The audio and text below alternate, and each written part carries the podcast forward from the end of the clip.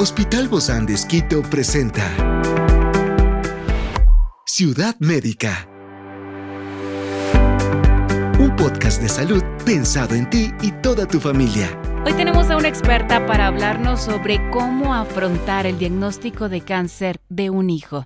Se trata de la doctora Leila Cedeño, psicóloga clínica del Hospital Bozán de Esquito, y hoy está aquí, en este encuentro de Ciudad Médica. Yo soy Ofelia Díaz de Simbaña y estoy súper contenta de disfrutar este podcast de Ciudad Médica en este mundo tan apasionante de la salud.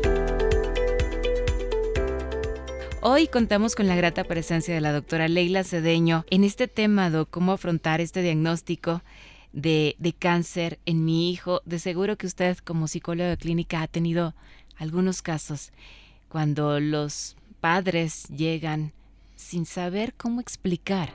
Es muy complejo porque la edad del, del, niño y del adolescente le permite a él no comprender la magnitud de la situación que está viviendo y que va a vivir. Pero los padres sí tienen la plena conciencia de. Entonces los padres son la primera eh, puerta para que la información pase filtrada a los hijos. Uh -huh. Entonces los padres son los que reciben todas las informaciones clara, mente y explícitamente dada por sus médicos. ¿Cómo en ese momento, Doc, los padres pueden manejar sus propias emociones mientras que apoyan a su hijo diagnosticado con cáncer y también manejar esas emociones de su hijo? Bueno, cuando somos padres somos los principales cuidadores. Los padres se hospitalizan con sus hijos. El hijo entra, el padre entra con padre o madre, entran rotativos a, a, cuidar a su hijo. ¿Cómo apoyarles? Apoyarles desde las redes. Entonces, ¿qué significa desde las redes externas? Apoyarles, ayudarles a cuidar al niño, hacer rotaciones para que no se saturen, para que no tengan síndrome del cuidador y comprender que están en un proceso de incertidumbre, hay muchos sentimientos de culpa, qué pasó con mi hijo, cómo no me di cuenta, en qué momento se me si era un niño tan sano, una niña tan sana, tan, tan jovial, tan alegre, y estamos en este punto, en este momento. Y es el ir viendo el desgaste de nuestro hijo en el mismo proceso de tratamiento. Entonces los padres necesitan comprender que no están solos, que no solamente es mi hijo, también es mi sobrino, también es mi nieto, también es mi hermano, también es mi primo. No estamos solos. Tenemos un ser querido que es parte de nuestra familia y ocupa un puesto importante en el corazón de todos. Entonces a veces decimos, ¿y cómo me acerco? ¿Qué le digo? ¿Cómo hago? No, acérquese desde el amor. Aquí estoy. Entiendo lo que estás pasando. No lo estoy viviendo yo, pero yo estoy contigo. Me duele tu dolor. Uh -huh. Y eso me permite a mí estar aquí contigo. ¿Hay estrategias, Doc, que la familia puede seguir para mantener esta comunicación más abierta, más saludable? Sobre todo durante este proceso y me refiero también, ya casi las dos lloramos aquí, ¿no? Porque no es una situación tan fácil hablar esta de, desde el dolor y con los hijos, porque las dos somos mamás y entendemos que esta es una situación muy difícil, pero cómo mantener esta comunicación abierta, cómo ser sinceros también con el hijo frente a este diagnóstico que está llevando. Todo es desde la edad del niño, las cosas se explican acorde a la edad del paciente. Entonces, cuando es un niño más pequeño, se le explica acorde a la edad de él. Cuando ya tenemos adolescentes, lo van a entender mucho más. Pero yo siempre digo, Dios es tan sabio que la edad nuestra de infancia y adolescencia es la cobertura emocional a todo lo que viene en nuestra vida. Porque no me permite, como yo les decía hace un momento, ser conscientes. Entonces nosotros no vamos a pretender que el niño y el adolescente lo entienda como el adulto. Uh -huh. Lo va a comprender desde el concepto de, ah, tengo cáncer, ah, entonces el doctor dice que tengo que hacer este tratamiento y ya. Los padres tienen la proyección completa de qué va a pasar, cuáles son. Al niño le dicen, nos vamos a quedar sin cabello.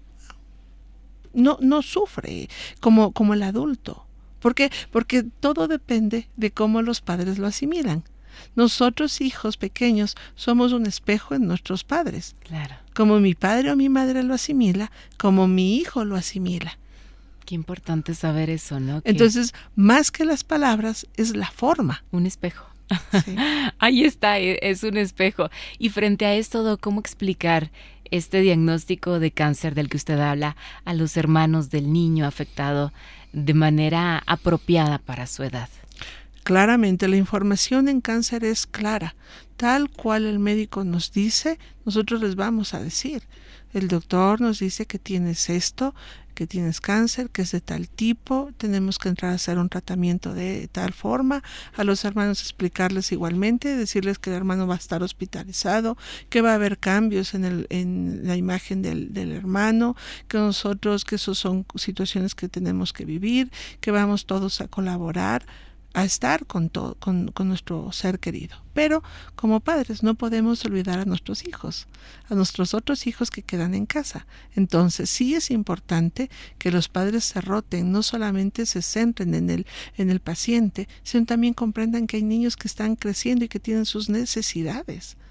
Entonces es rotarse para cubrir las necesidades emocionales de todos. Cierto que nuestro hijo que tiene cáncer va a tener un estado de mayor cuidado, una demanda más alta emocional, porque está cursando una situación crítica en su vida pero sus hermanos también lo sienten. Y los niños lo entienden. Cuando los niños les dicen vamos a hacer esto, hay que hacer esto, cada uno tiene que ser responsable, ellos lo hacen.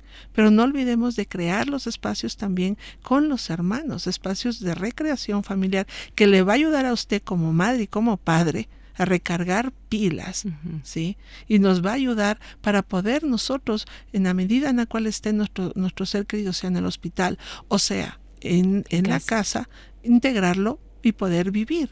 Entonces es vivir, independientemente de nuestra edad, y más cuando somos niños, es vivir el presente, no permitir que nuestra vida gire en torno al diagnóstico, sino que comprender que el diagnóstico es una cápita en nuestra vida, es una parte de nuestra vida, pero no es el punto central de nuestra vida. Nuestra vida va a caminar, va a avanzar, con o sin diagnóstico. Experiencias excepcionales son el motor que nos anima a trabajar por la salud integral de nuestros pacientes. Expresamos el amor de Dios para dar prioridad a la vida por sobre todas las cosas.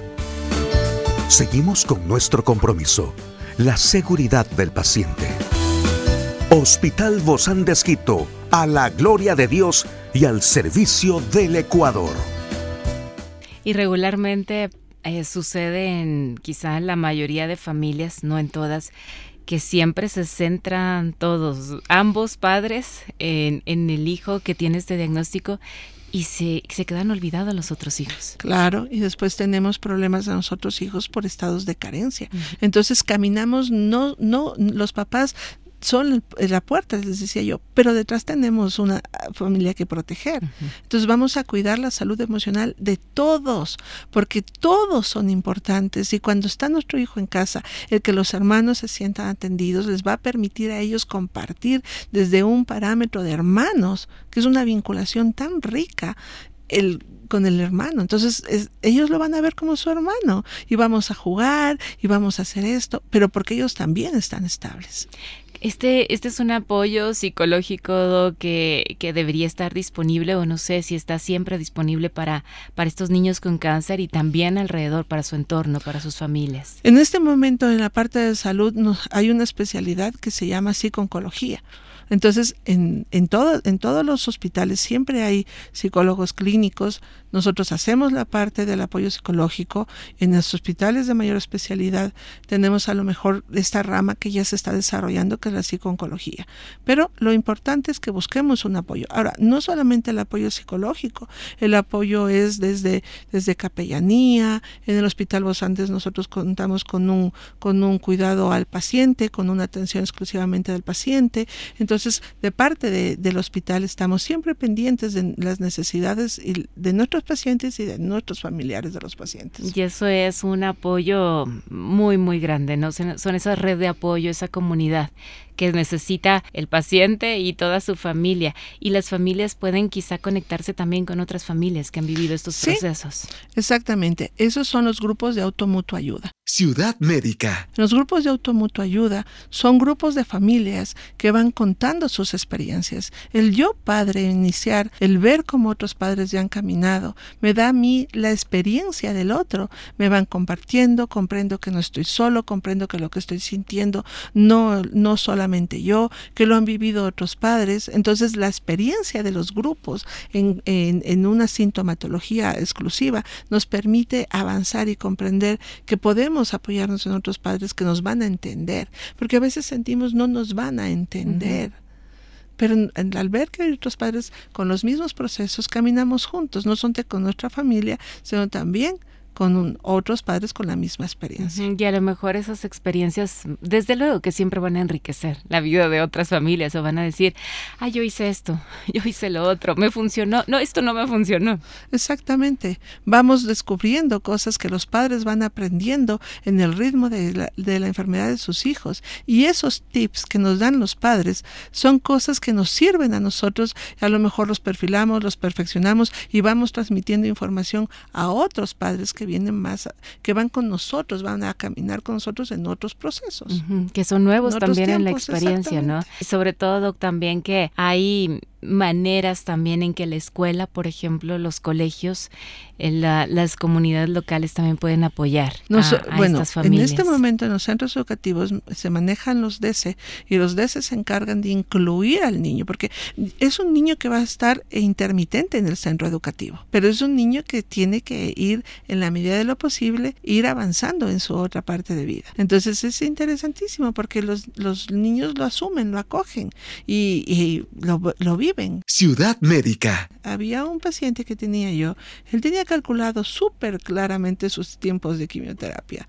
Y él tenía, dice, a las 3 salgo, a las 4 me veo con mis amigos. Él se reunía con sus amigos. Entonces los padres canalizaban y él no, perdía su grupo social. Él no perdió, nunca perdió un día. Entonces es el vivir. El diagnóstico está ahí, el tratamiento lo voy a hacer, pero mi vida no se termina ahí.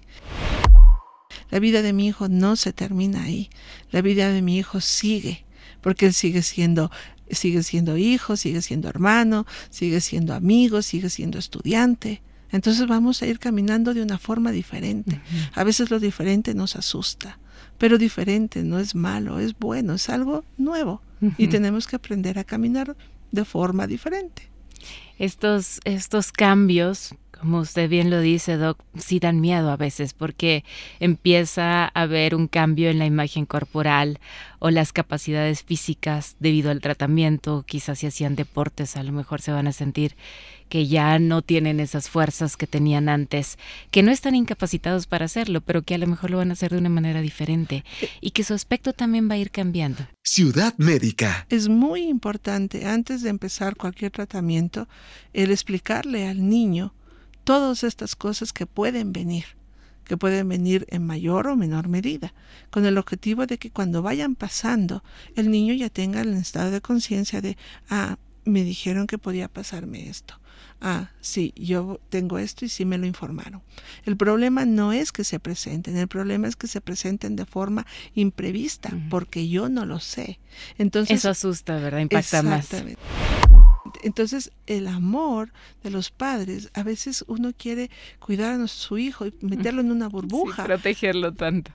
Pero a veces el amor también es ayudarle al hijo a crecer, ayudarle a enfrentar, decirle aquí estamos, va a pasar esto y, y, vamos a estar contigo. Es más, hay, hay familias que se rapan todos porque estamos viéndonos. Va a pasar esto, el niño lo sabe, entonces el niño lo asimila de una forma más rápida. Muchísimas gracias, doctora Leila Cedeño. Siempre su apoyo en esta parte de psicología y, y hacerlo así con el corazón creo que impacta muchísimo la vida. Gracias. Gracias. Un fuerte abrazo.